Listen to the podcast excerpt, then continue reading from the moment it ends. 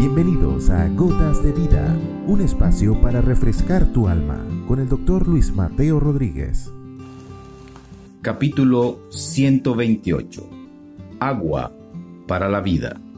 El agua es ese otro elemento vital que tenemos para subsistir sobre este planeta.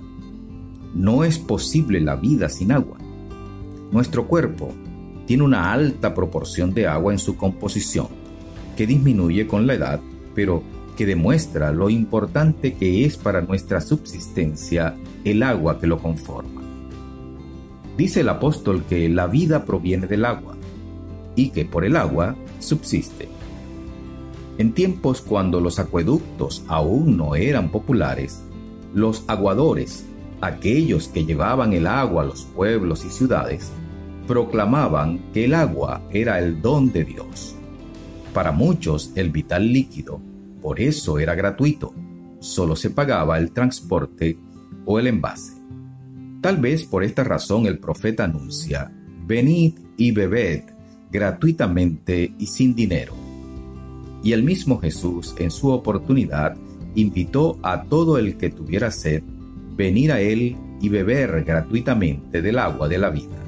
Nuevamente aquí vemos al Señor tomar un elemento vital de la vida cotidiana y equipararlo con la vida espiritual. Quizás por lo que significa para cada uno, en este caso, el agua, vista como vital para el desempeño de la vida, del cuerpo humano, de los animales y hasta de la tierra para sus cosechas. La gota de vida, que también nos recuerda el agua, hoy nos hace ver lo importante que es venir a Jesús para que supla esa necesidad, ahora eterna, de beber de esa agua, como pidió la mujer de Samaria. Cuando el Señor le dijo, si tú pidieras, Él te daría agua de vida, y el que beba de esa agua no volverá a tener sed jamás. Te pedimos, Señor, que nos des a beber del agua de la vida, de la fuente de la vida eterna esa que calma la sed para siempre y nos conduce a ti, de esa agua que sale de tu trono, limpia y pura, más que el cristal. Amén.